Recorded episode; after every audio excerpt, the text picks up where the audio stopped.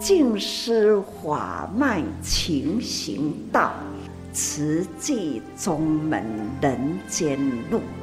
师父已经很正式的立宗，第一代的静师弟子要很精进呐，要做典范呐，立志承担，法入心随，带动善缘，修己度人，爱无量，福无量。欢迎收听真心看世界，欢迎我们所有听众朋友一起加入今天真心看世界的节目。我是金霞。节目一开始和你分享静思小语：布施不是有钱人的专利，而是一份虔诚的爱心。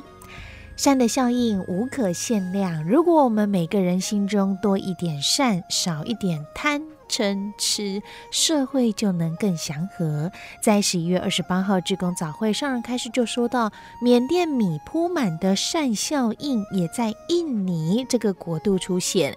米铺满最早呢出现是在缅甸，那几次风灾以后，慈济援助发放稻种给农民，丰收后，农夫天天拿出一把米啊放在米铺满里面，再捐给有需要的人，而米铺满也起。启发了穷苦民众这份善的循环，十年来已经看到了成果。而另外，在印尼当地居民也有类似的米铺满举动。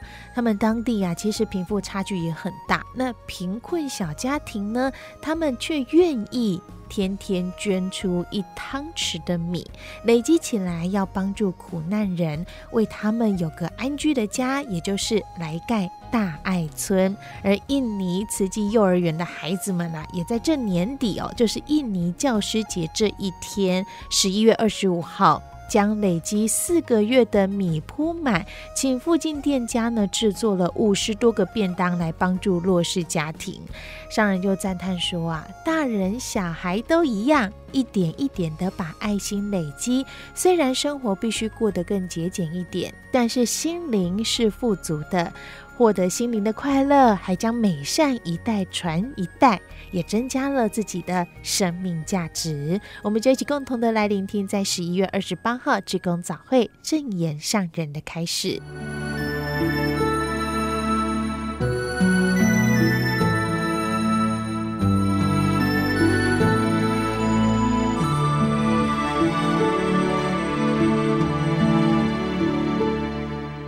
时间真快哦，又是过了一周，天天呐、感慨的呢是时日已过啊，而且呢，天天呐、都在为天下事，一直心里都在挂虑的。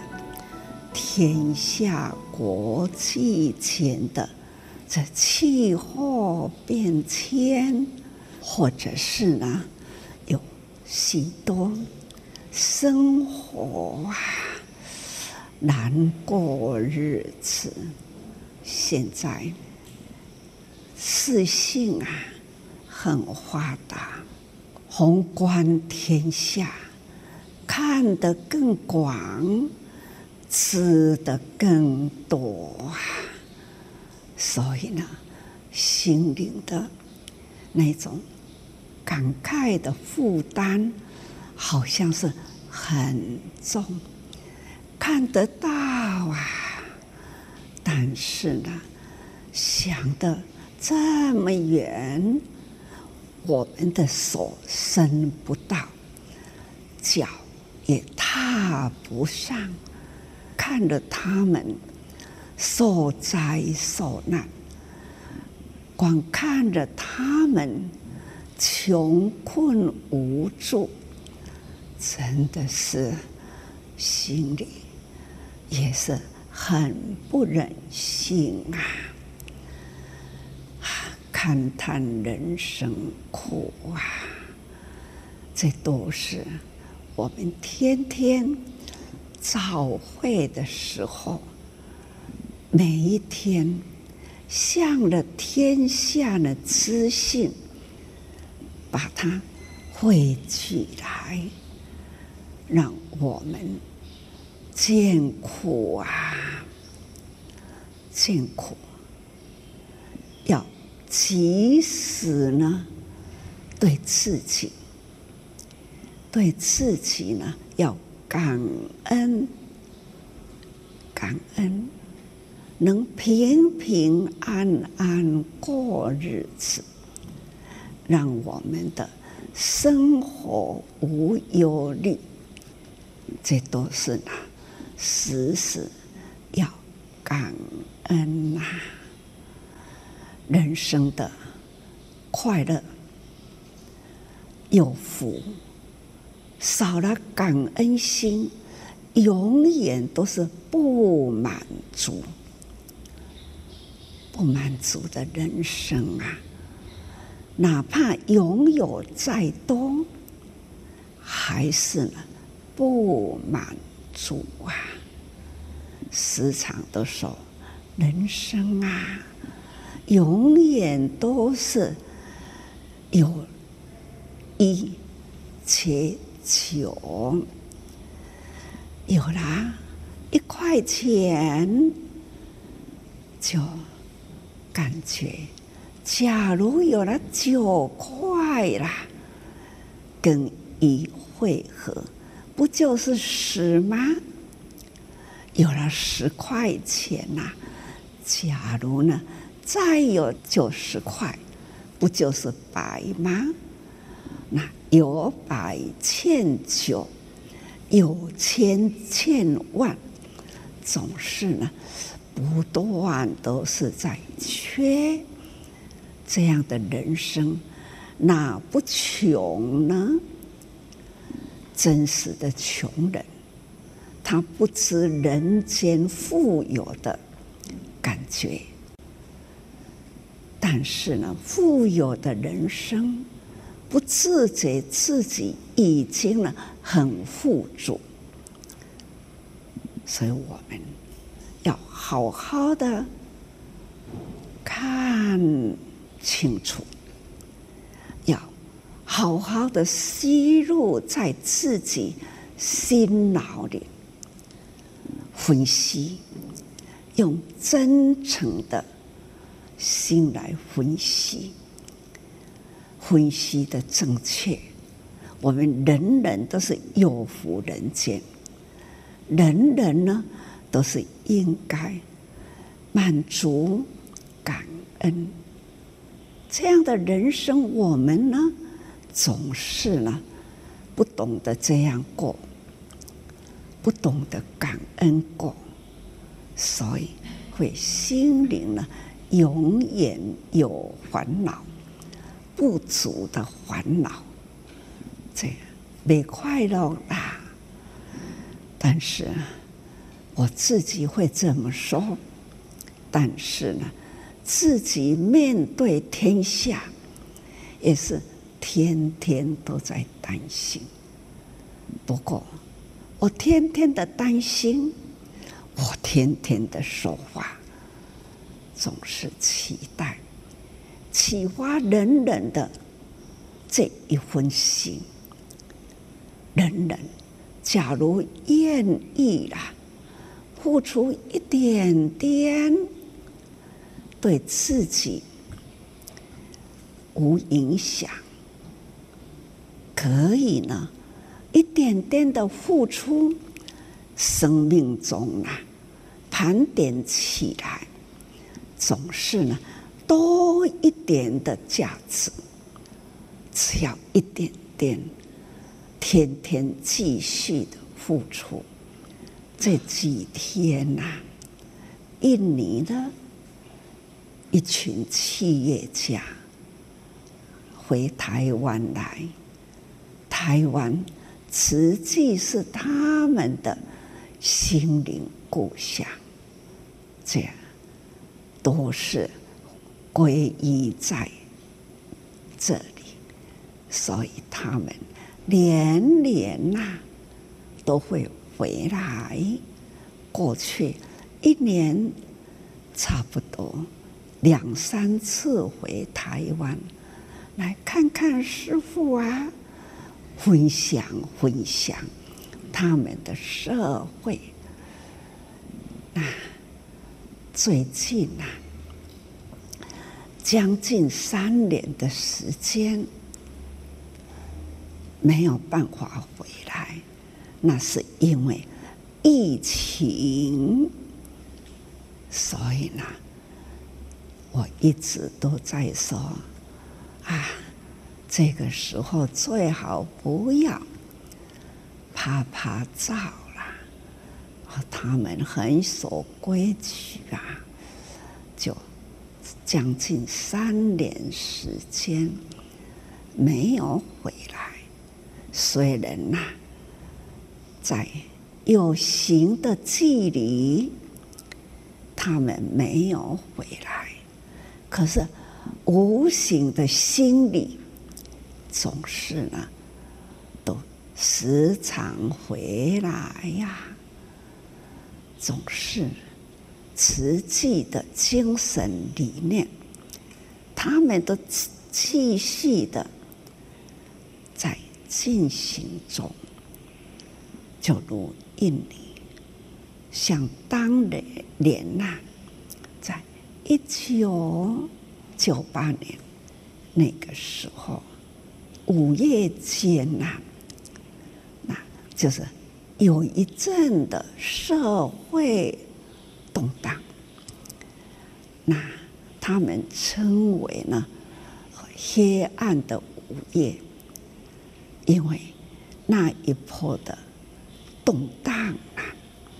非常的严重。那后来啦，记得那一年，思贤，因为最近他回来，就会一直想到那一年。还有呢，最近这几天，印尼的菩萨也回来，就会记忆了。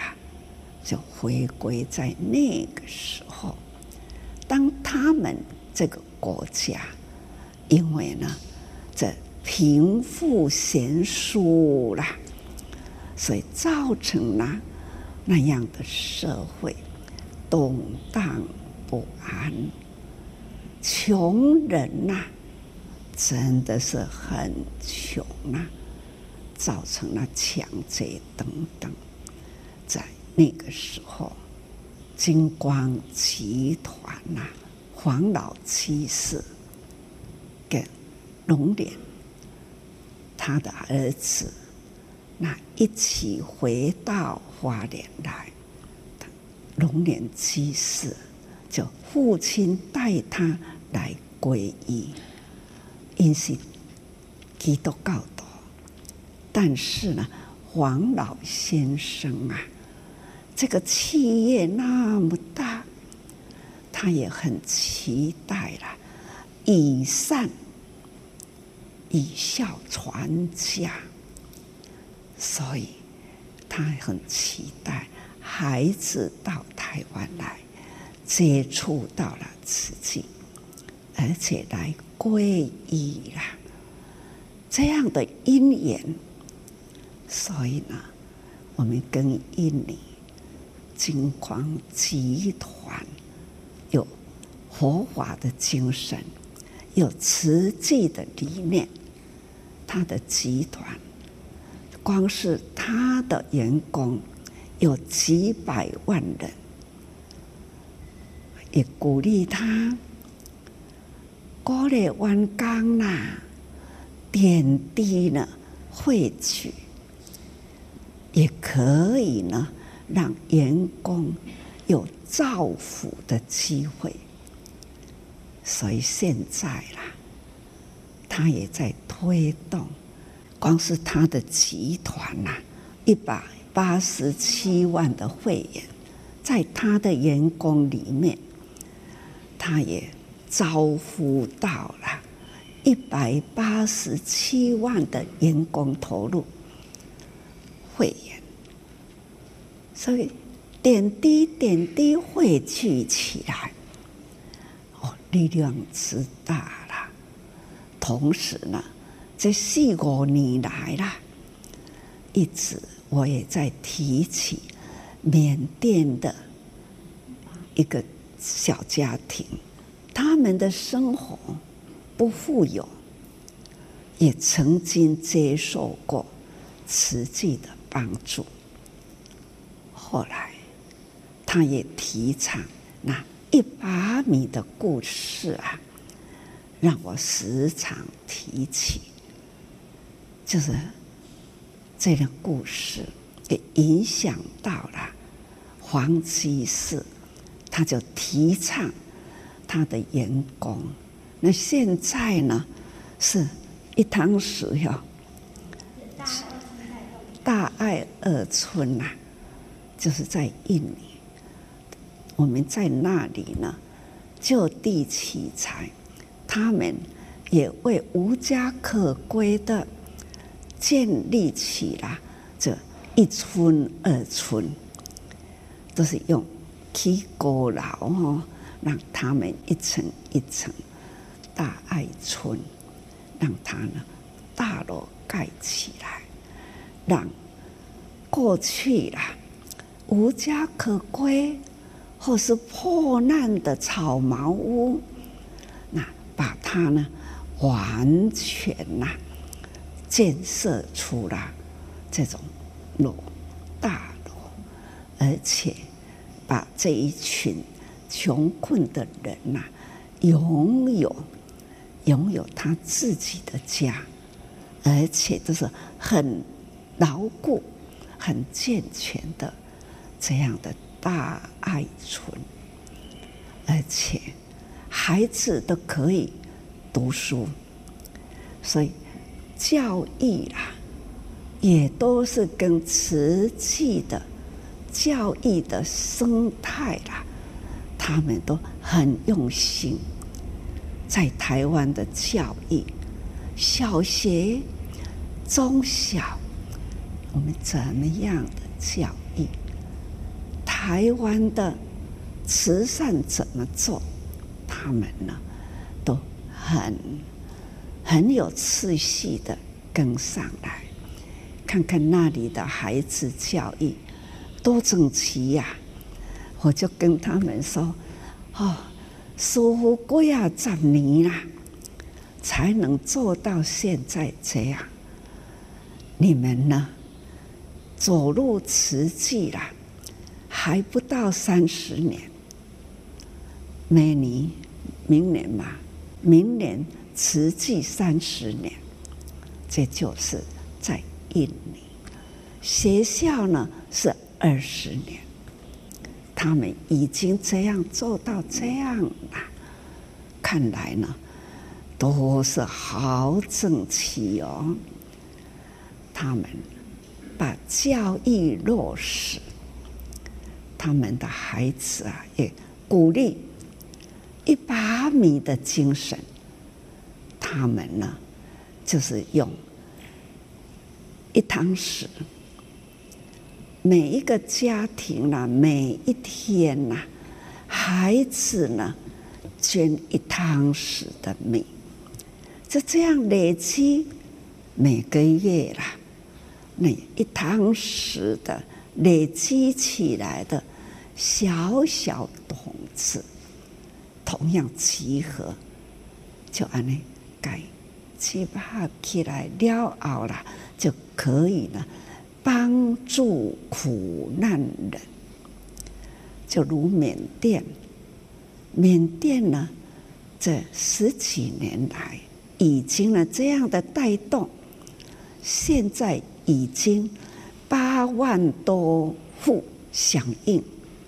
响应一把米，现在呢八万多户啦，可以帮助呢四千多户的穷人。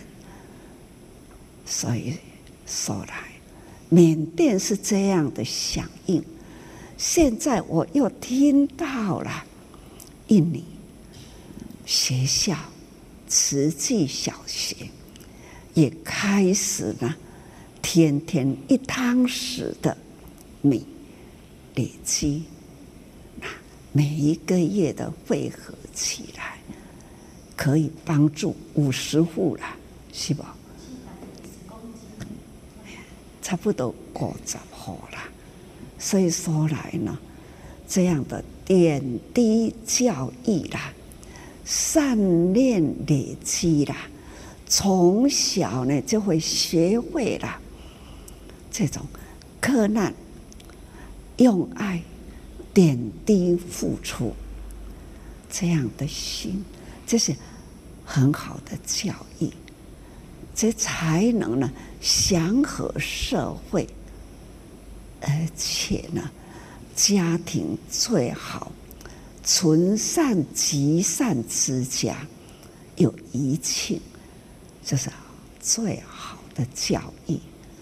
所以每一次看到这样。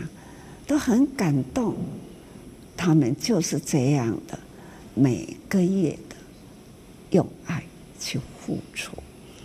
总而言之啦，能在国际间呐，类似这样一个个国家、一个个社会、一个个社区都能这样的带动，这不就是？社会人间均富吗？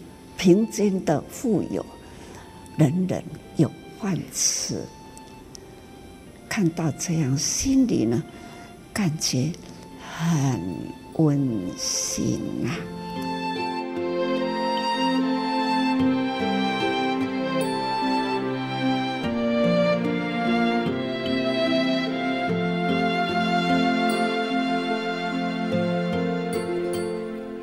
以上所收听到的是十一月二十八号志工早会正言上人开示的节选段落。那么，其实，在生活当中啊，我们都会去看到自己不足的地方，所以，怎么样去达到人人心中满足，或是呢，社会均富，人人有饭吃哦？真的很希望你不要吝啬，也或者是觉得自己不足。如果你能够用一份的爱心来付出，一起加入志工的行列，你会发现，其实。生活有好多好多让我们知足满足的地方，或更有福的地方。也欢迎听众朋友能够加入我们大爱广播多用心 Podcast，耳朵的多多用心 Podcast，多听多看生活中的这些真善美，也一起发挥心力，让社会世界更美好。搜寻网路多用心，耳朵的多。多用心加入我们，同时给我们五星好评、留言跟我们互动哦，让我们以真心来爱护世界。节目下个阶段继续和您分享瓷器的故事。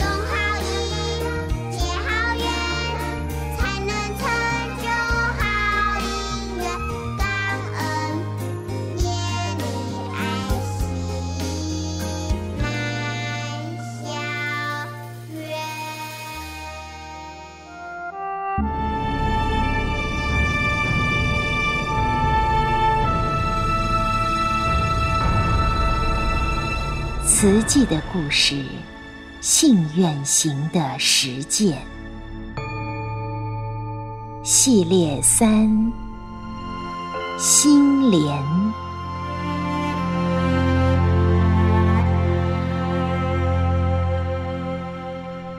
二部曲，悲心相契，护持。一九八三年开始。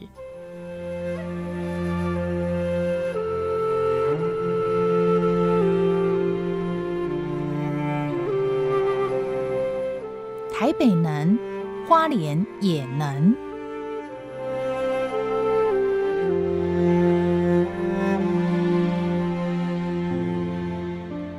一九八六年八月二十一日，慈济医院起业第五天。一位车祸重伤少女被送进急诊室。十六岁的徐淑谦骑机车与另一部机车相撞，她头部着地。事发地点在中山路与新生南路交叉口，紧邻慈济医院。到院后马上转加护病房。脑神经外科医师蔡瑞章翻开他的眼帘，瞳孔开始放大。研判是颅内出血，他神色凝重地告诉家属，要立刻开刀，否则性命可能不保。开脑医院，三十二岁的蔡瑞章是台大医院外科主任陈楷模的高徒，被派驻到刚起业的慈济医院服务。这位东台湾唯一的脑神经外科医师，依照经验判断，徐淑谦必须立刻开颅。然而在此之前，开颅手术在东台湾可是一项要命的手术。花莲的车祸发生率全台第一，脑出血病患也相当多。但由于缺乏电脑断层扫描等精密检验仪器，也没有脑神经专科医师，开颅手术几乎没有成功过。病患想要求得一线生机，唯有转诊到台北的大医院。即便如此，仍有不少人因错失黄金抢救时间而送命。徐淑谦的病情不容家属多做考虑。他们把一线希望寄托在蔡瑞章身上，请他全力救治。蔡瑞章决定连夜为徐淑谦开刀，骨科陈英和医师上场充当麻醉师。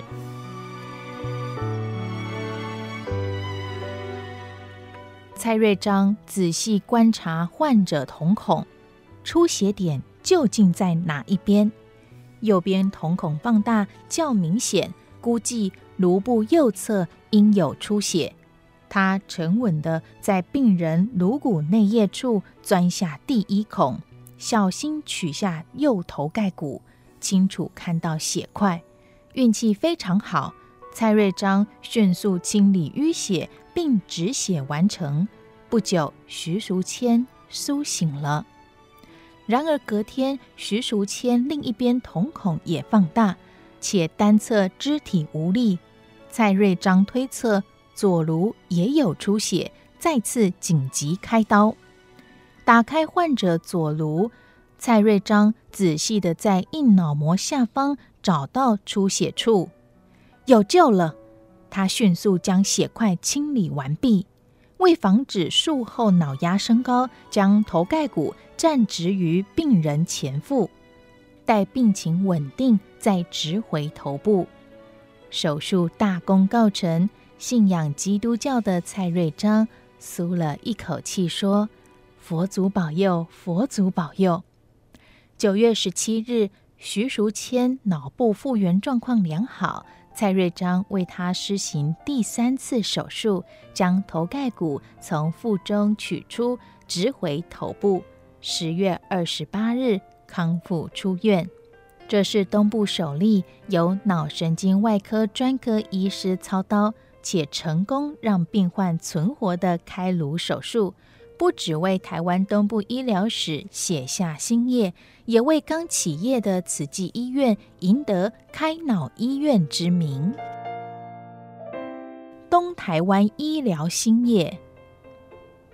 蔡瑞章受住院医师训练时，台大医院尚未引进电脑断层扫描仪，所以他受过最扎实的训练，能在没有仪器辅助下，依据患者各种症状做出正确诊断。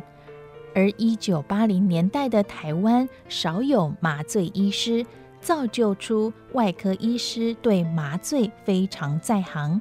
所以，骨科陈英和能及时披挂上阵，扮演麻醉医师的角色，和蔡瑞章联手抢救生命。徐淑谦出院不到一个月，慈济医院为东台湾引进的第一部电脑断层扫描仪到货，十二月十一日装设完成启用。有了这项检查利器。医师施行开颅等重大手术时，更能准确判断病灶所在与病情发展，把握黄金时间抢救生命。蔡瑞章在一个多月内就进行了六十例脑部手术，而且成功率百分之百，创下东部医疗史空前纪录。次年十一月三日。蔡瑞章和手术小组以最新术式雷射刀为病患切除脑肿瘤，八天就出院。这项术式在台大医院执行还未超过十例，花莲病患已能同步接受最新医疗技术服务。过去花东地区遇到断指或严重肢体外伤，通常只有截肢一途。慈济医院起业半个月，收治了从吊车上坠落溪底、脚掌被涵管压碎的曾先生。台大侯胜茂教授专程来带领外科与骨科医师，为曾先生进行足部微血管缝合及皮肤移植手术。这是东部首例显微手术成功病例。七个月后。陈英和医师以显微手术成功为吉安乡黄先生结合三根被电锯截断的指头，且恢复功能。骨科医师擅长切、敲、钻、拉等大动作手术，要慢慢细针做切缝是件苦差事，但接断肢和断指需要抢时间。不容许转送西部。为了病人，陈英和一肩扛起，在整形外科医师到位前，所有断指再接工作都由他包办。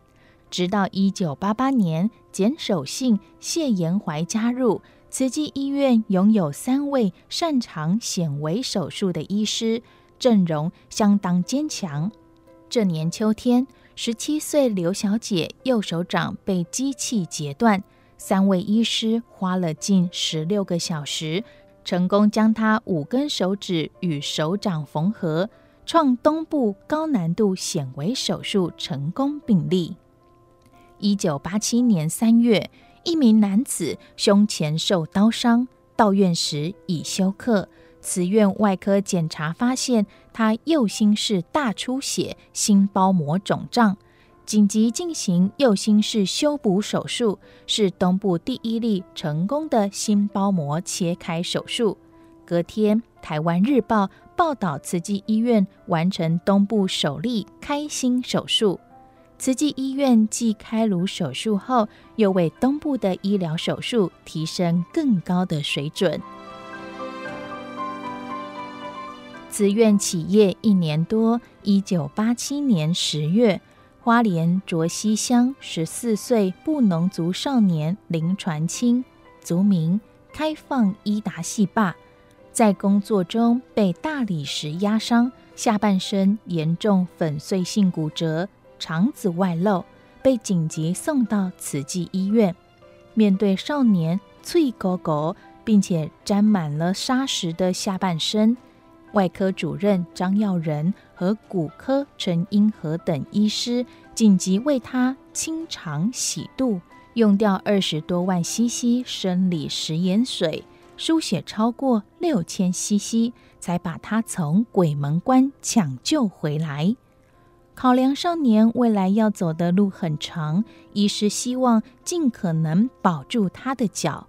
无奈他下半身的大动脉和大静脉完全断裂，伤口持续感染坏死。为避免引发败血症丧命，医师还是不得不将他双腿齐截。泌尿科郭汉崇为他重建泌尿系统，陈英和为他进行一连串补脾手术。在外科、骨科、内科、营养科等医疗团队锲而不舍的努力下，经过一年半的治疗与复健，终于让林传清伤势稳定出院。林传清的治疗成果，让花莲慈济医院精湛的医术及不放弃抢救任何一条生命的精神，再次获得社会肯定。即使亏损，也要尽量救人。慈济医院起业前一个多月，六月一日。法师获选为花莲县年度好人好事代表。九月十日，省政府肯定慈济对东部医疗的贡献，颁赠博施济众的匾额，并拨款六百万元让医院充实器材。同一天，中国国民党中央委员会颁发华夏一等奖章，表彰法师建院嘉惠东部居民的义行。十二月十九日，法师当选全国好人好事代表。对法师来说，所做的是宗教家的本分事，得奖与否不增不减。真正让他欢喜的是，以往在花莲无法处理的手术，现在慈济医院可以做了。看到一个个病患得救，所有的辛苦都值得了。一位住在南投山区、年近六十的先生，罹患脑瘤多年，因无钱开刀，只靠服药控制。一九八七年九月再度发作，当地神父亲自送他来企业刚满一年的花莲慈济医院治疗，慈院马上为他动手术。隔天，法师到加护病房探视，病患意识已逐渐恢复。主治医师告诉我，病人的脑瘤拖太久了，如果第一时间就开刀，治愈率可达百分之百。现在开刀只能减轻他的痛苦，或延长三五年的生命。我听了很心疼，也感到很遗憾。法师祈勉医疗人员，慈济医院务必要以救人为先。无论对方有没有钱，能救尽量救，能救尽量救的代价就是每个月巨额的亏损。医院企业才两个月，就有杂志刊出耸动标题：“花莲慈济综合医院面临危机”，指出有三分之一病患拒付医药费，医院恐难维持营运。事实上，慈院起业之初就和花莲县政府签约，成为低收入户就医补助特约医院，也主动针对七十岁以上老人及残障病患给予医疗优免。即使不是政府列册的低收入户，只要慈济委员查访后确认无力负担医药费，功德会都会给予补助。然而，还是有部分有能力负担医药费的人认为慈善医院不该收费，而刻意不缴费，造成医院不少呆账。另一个亏损原因是，刚开始慈济医院被定位在转诊医院，没有核准劳保业务，因此许多劳工朋友咬牙苦撑，要等医院开办劳保后再来就医。让法师很不忍，因此尽可能由功德会给予补助，让重大伤病的劳工能及时就医。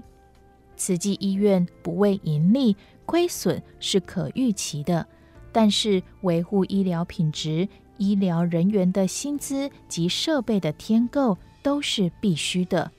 亏损必须控制在合理范围内，才能维持医院长久发挥救病良能，不负捐款大众期许。因此，这庞大的亏损缺口全由功德会补助。法师说明为什么我要这么做。法师说明，这是慈济建院救人的初衷，避免病患因为经济状况不好不敢就医，把小病拖成大病，不止拖垮一家经济，还失去宝贵生命。终于，医院起业一年后，一九八七年八月一日。获劳保局核准开办劳保业务，才使功德会的负担稍稍减轻。扭转台北能，花莲不能。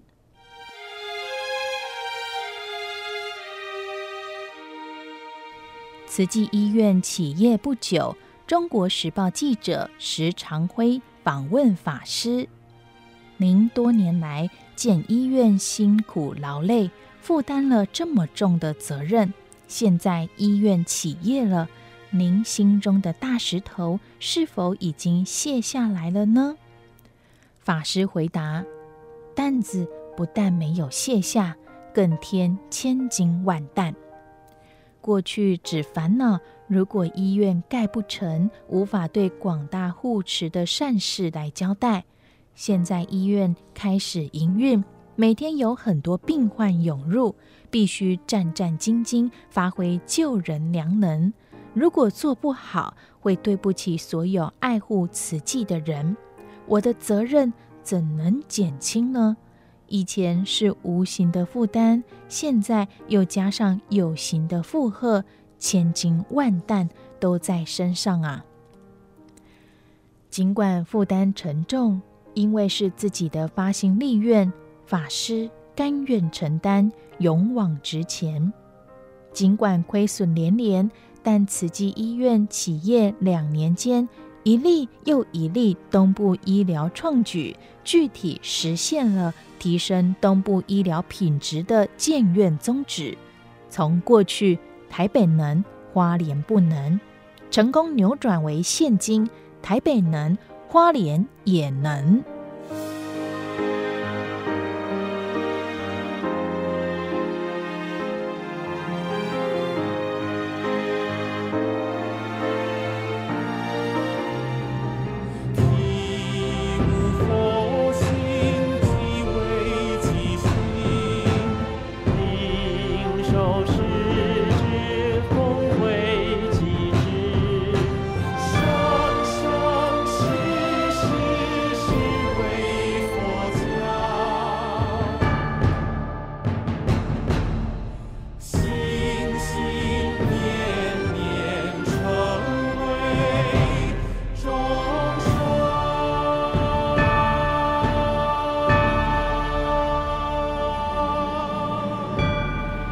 上为您选读静思人文出版《史藏系列》慈济的故事，信愿行的实践系列三心莲，感恩您的收听。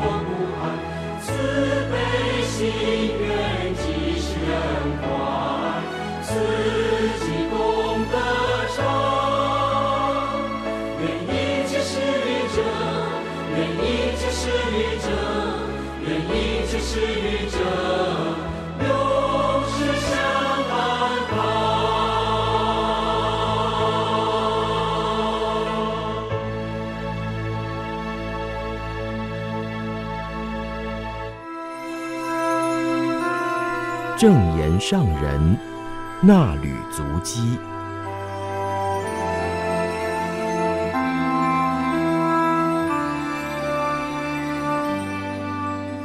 欢迎各位听众朋友来到正言上人那履足迹的单元，请打开《此季月刊》第六百七十一期，时间来到了八月二十三号、二十四号。静思小语是：让他忍他，看见他的优点，包容他的缺点，如此自己的优点又加一分。今日踏实，迎接明朝。人生随着时日而过，如果是浑浑噩噩、不明道理，突然空过人生，而且累积烦恼业力，会再带到来生来世，又与不好的因缘纠缠。八月二十三号职工早会的时候，上人语重勉励，每天晨起都要自我警惕，当勤精进，慎勿放逸。经过一整天的接触。面对许多人还有事情，难免会觉得很疲累，会为了不如意的事项而烦恼忧心。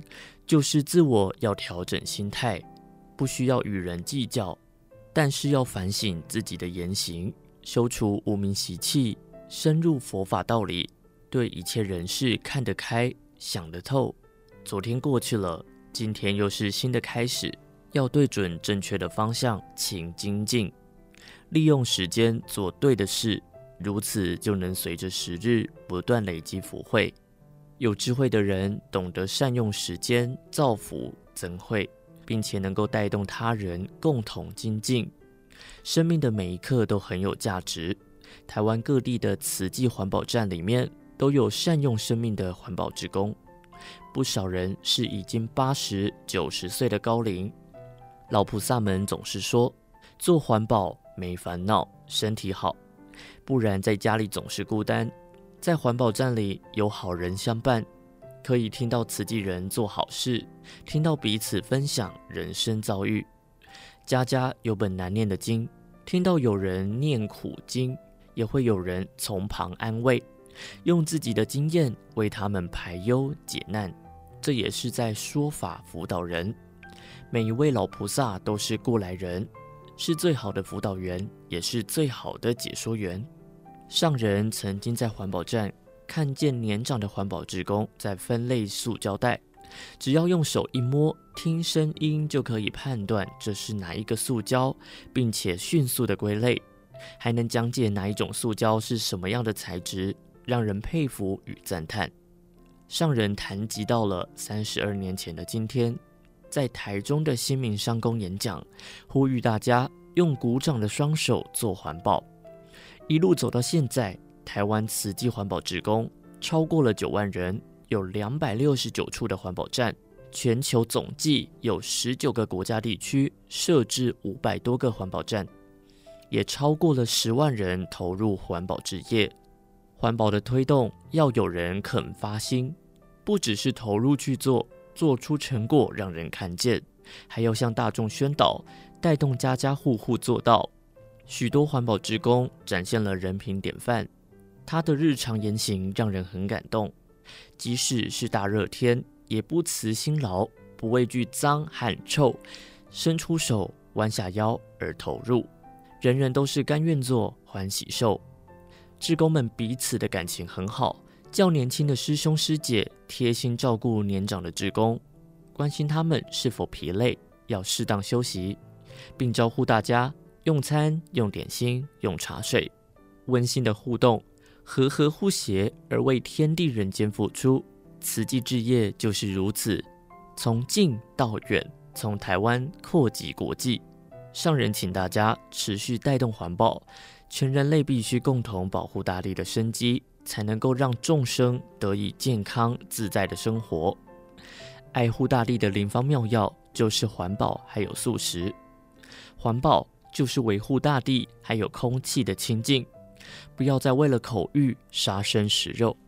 许多高龄的志工都是素食者，仍然身体健康，动作利落，是茹素有益健康的见证人。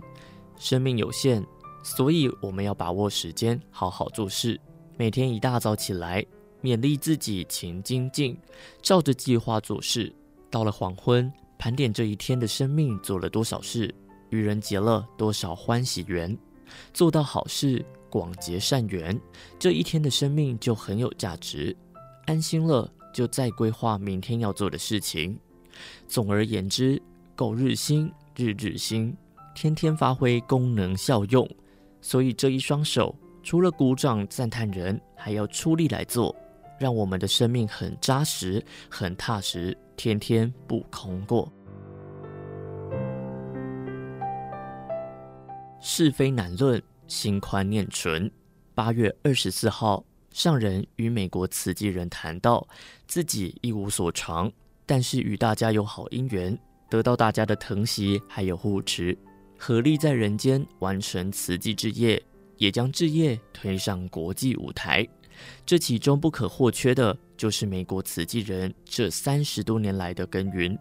从第一颗慈济种子在美国落地生根，一路走过来，人间菩萨相互接引，人人都是志工，以志工的精神为人间而付出，无所求。人间很复杂，所以人间苦。假如人与人之间都能够真诚而单纯。彼此和和互协，就没有这么多问题，还有灾难了。人心无明，所以是非难论。即使大家都指出某某人不对，这个人仍然会觉得自己是对的。要在这么复杂的人间做事，就必须要心宽念纯，还要有心包太虚的功夫。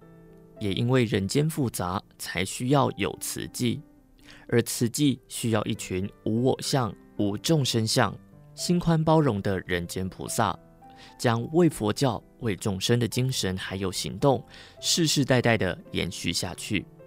上人形容人生如戏，要让人人有默契，演出的场场都是好戏，实在不容易。所以要堪忍，忍受世间苦难，忍受人与人之间磨合的时候不顺畅，忍得了这一切，是为了要让苦难人得到菩萨救助。慈济法亲要彼此感恩、尊重、相互敬爱，因为人人都是绝有情的人间菩萨。不过大家都还在凡夫的修行，必然有优点，也有缺点，所以彼此互动共事的时候，要看得见别人的优点，包容别人的缺点。上人检视自己的优缺点，觉得自己最大的缺点就是沉默，不爱动，爱静。但是上人有很大的优点，就是心包太虚，心量很大，有宽阔的心胸。无论什么人怎么样，都是让他忍他，把一时的烦恼无名抚平了，还是觉得这些人有他的优点。回过头来，上人的优点又加一分，虽然能够忍受他人的缺点，但不是消极无为，反而要更积极，把该做的事做好。